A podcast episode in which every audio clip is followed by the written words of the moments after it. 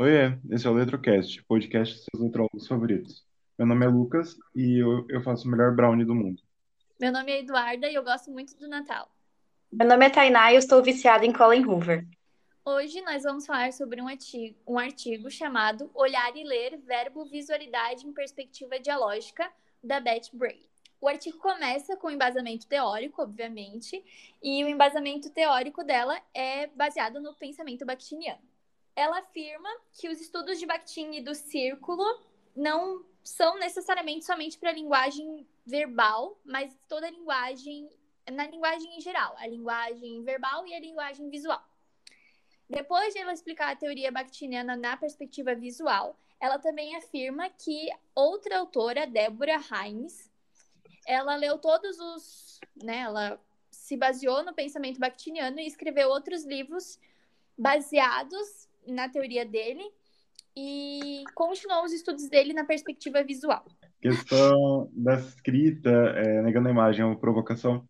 Ela trata bastante desse campo específico da arte visual e explica como esse entendimento é, bakhtiniano ajuda na compreensão da arte. É, a gente conseguiu fazer um paralelo bem interessante com isso, porque na, quando a gente foi recentemente para São Paulo, nós fomos na Bienal e vimos que em algumas exposições trabalhava-se muito essa questão de mostrar uma imagem e a descrição dela era completamente diferente do que a gente via. Porque era um, um jogo né, entre as palavras e o visual que a gente estava vendo ali. E o que eu mais lembro era um que tinha vários quadros é, com fundo preto e geralmente com uma ou duas palavras é, escritas, em português, em inglês ou em latim. Eu lembro que um escrito Nemo. Então, é, foi uma questão bem interessante que faz uma relação com a imagem que ela traz ali no próprio artigo, que é do cachimbo, né? Que a gente tem a noção de que é um cachimbo que está pintado ali, como se estivesse flutuando, porque não tem nada para ele visível, né? A gente não consegue ver, talvez por trás teria um suporte, mas o que a gente vê é cachimbo e uma inscrição dizendo que isto não é um cachimbo. E traz justamente essa questão do, do questionar. Uma provocação para a pessoa que está vendo aquilo ali. Então, faz com que ela questione é, os conhecimentos prévios dela e questione a escrita, né? De você olhar para aquela imagem, ver um cachimbo e ter alguém dizendo que não é um cachimbo. É, é um jogo bem, bem engraçado, diga-se de passagem. E deu muito hum. certo, né? Porque quando eu vi essa imagem, eu fiquei muito bugada. Não, tipo assim, tá, como que não é um cachimbo se tá desenhado um cachimbo bem ali? Para mim foi um bug enorme. Outra questão do verbo visual, que ela queria falar alguma coisa, amigo?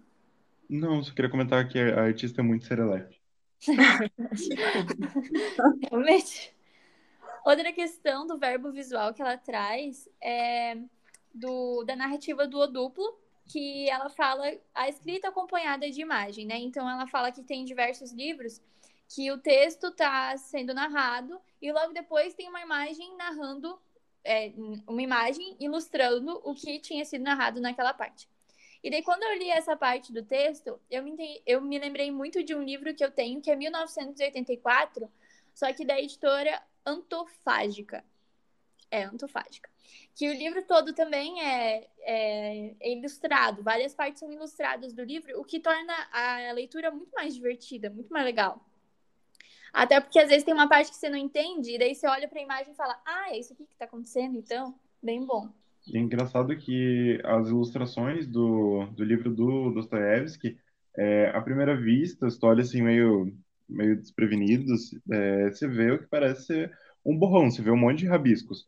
E à medida que você vai observando mais, você vai criando um, uma visão mais crítica na imagem representada no texto, então você consegue ver que tem uma ponte, você vê que tem pessoas, que tem um lugar ali onde aparenta ter um poste, que dá para ver a luz dele, né? Tudo entre muitos riscos, parece que tem é, realmente alguma coisa intrínseca ao meio ali, que eu acho bem é. interessante também. Então, também tem outra série de livros chamados de Desventuras em Série, e li os livros eles são bem grandes, mas eles não têm ilustração nenhuma. A única ilustração que tem é no começo do livro, com o rosto dos personagens. Então, enquanto você está lendo a obra, né, você, ele fala assim, ah, Violet fez tal coisa, e você fica, meu Deus, quem é Violet, né? Então você volta lá no início do livro para ver a imagem dela. Então você só tem esse apoio visual ali, o resto é tudo da sua imaginação, né? Que também é interessante. Então a, a imagem ela também consegue auxiliar muito na leitura, né? O que é muito legal, porque às vezes tem uns livros que eu leio E que eu imagino os, eles não têm nenhuma imagem, mas eu imagino o personagem de uma maneira, por mais que a, a autora tenha descrevi, descrito eles, eu imagino de uma maneira. E daí, quando eu vou ver as, as fanarts, por exemplo, eles são totalmente diferentes. O que ajuda muito, porque fica muito mais legal quando você consegue visualizar o personagem na sua cabeça, sabe? Eu acho muito mais divertido. É, e às vezes isso até acaba gerando uma frustração, né? Quando o, o livro ganha a adaptação para o cinema, né? Então a gente tem a imagem do, do personagem na nossa cabeça e eles pegam um, ator totalmente diferente, né? Que a gente fica tipo, meu Deus, mas não era isso que eu imaginava para ele, né? Sim, uhum. já, diversos, ah, diversos filmes já tiveram várias brigas entre os fãs porque eles não queriam aquele autor, aquele ator, porque era totalmente diferente de como de estava descrito no livro, né? E essa questão de quando os livros são trazidos para o cinema varia também de acordo com, com os luxos do, do diretor. Então, por exemplo, o livro o Orfanato da Senhorita Peregrine para Crianças Peculiares, quando foi trazido para o cinema com a direção do Tim Burton, todo mundo sabia que, além dele ser visualmente maravilhoso, ocorreriam mudanças, assim como ocorreram trocas entre os personagens, né, entre a, as características dos personagens, que foi adaptado para ter mais dramaticidade, né, para que ficasse mais é, visualmente atraente, que muda completamente a caracterização da história. E outro comentário ali sobre a, a, personificação que a gente faz das pessoas, dos personagens do livro, é muito engraçado que às vezes você imagina ele de uma forma, quando você vê uma foto é outra, né? Como a Duda comentou ali, quando você vê alguma fanart, por exemplo. Mas às vezes você tá tão, tão dentro daquela história que você imagina uma pessoa e você faz uma relação com uma pessoa que tá no seu dia a dia, por exemplo. Eu acho isso muito engraçado quando eu olho pra... Nossa, mas tu podia ser essa pessoa do livro. Com certeza. Meu, se tivesse uma adaptação de filme, iria ter que ser tu, que é tu, cara. Só pode. Sim, exatamente. O último livro que eu li foi exatamente assim, ó. Olhava pro livro, olhava pra pessoa, sabia quem que era. Bom, e outro ponto que a autora traz também é a questão do gênero, né? Então, ela traz maneiras diferentes de entrar em contato com o mesmo objeto. Nesse caso do artigo, ela colocou a ciência e suas descobertas como exemplo. Então, ela mostra um artigo de divulgação científica e um artigo enunciado. Então, o artigo de divulgação científica, ele foi publicado na revista FAPESP e ele foi escrito por um jornalista especializado no assunto. Só que mesmo é, a, a escrita, né, sendo super refinada e tudo mais, ela foi criada com o objetivo de divulgar conquistas importantes da ciência para o público brasileiro. Então, por isso, apesar né, de ser um artigo científico, ele tem uma linguagem mais simples de ser entendida e, consequentemente, as imagens.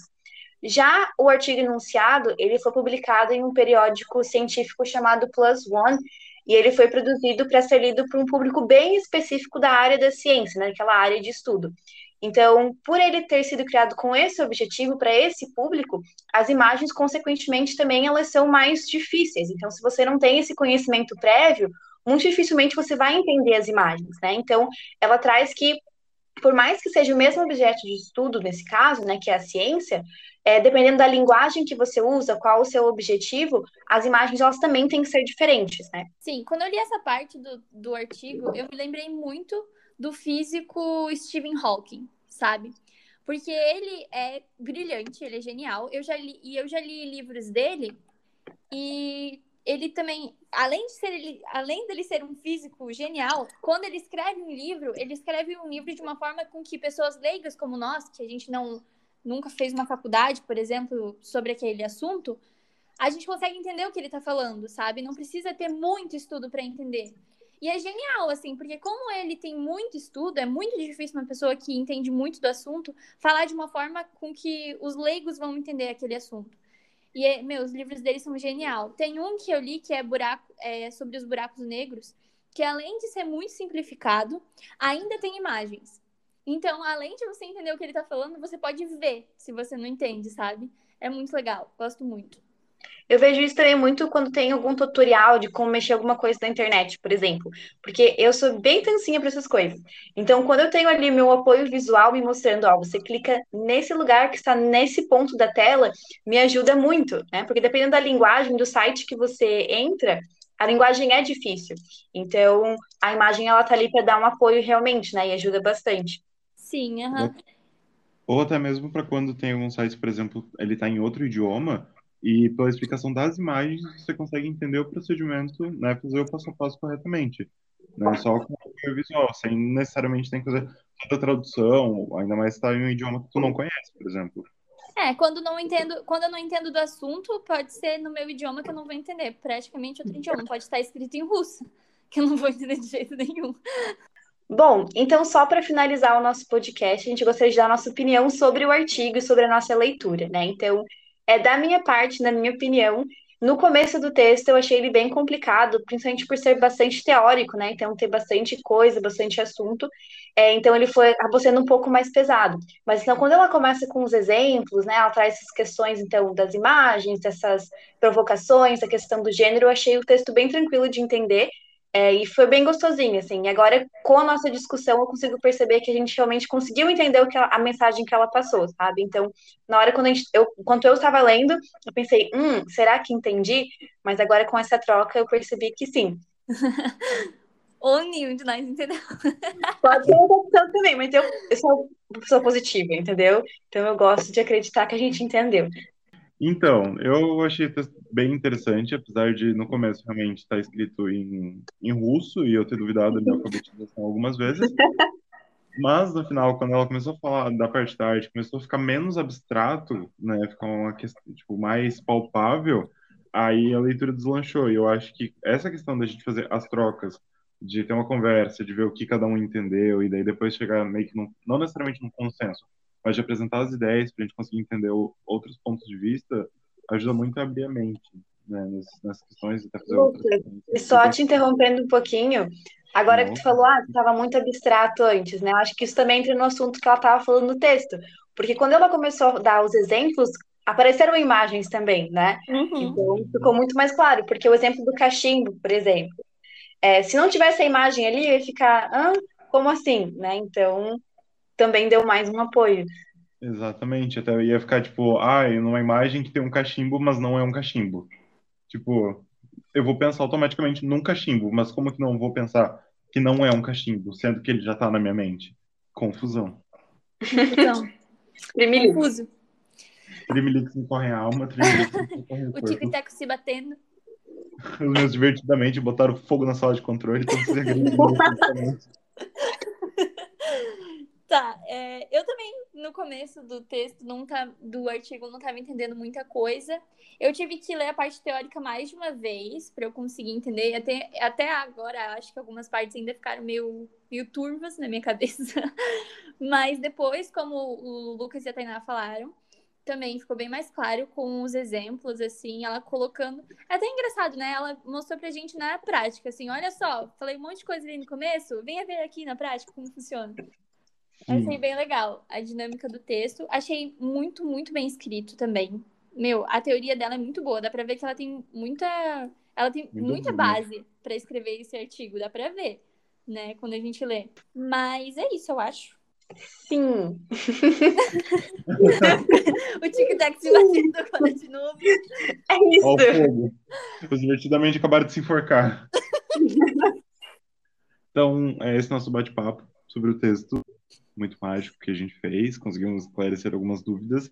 Espero que fique claro para você que está ouvindo também. Espero que a nota também fique bem clara, como um 10, por exemplo, né? sem né, um julgamento prévio. Mas é isso. A gente deu tudo de nós mesmos, então é isso. Esse aqui é nosso tudo, professor. Você aceita.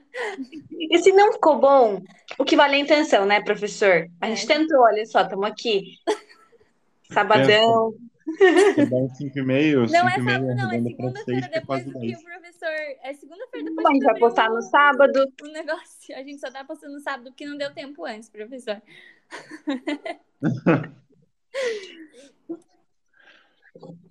Então é isso. Um beijo e até a próxima. Beijo, tchau. Feliz Natal. Tchau, Feliz Natal, boas festas.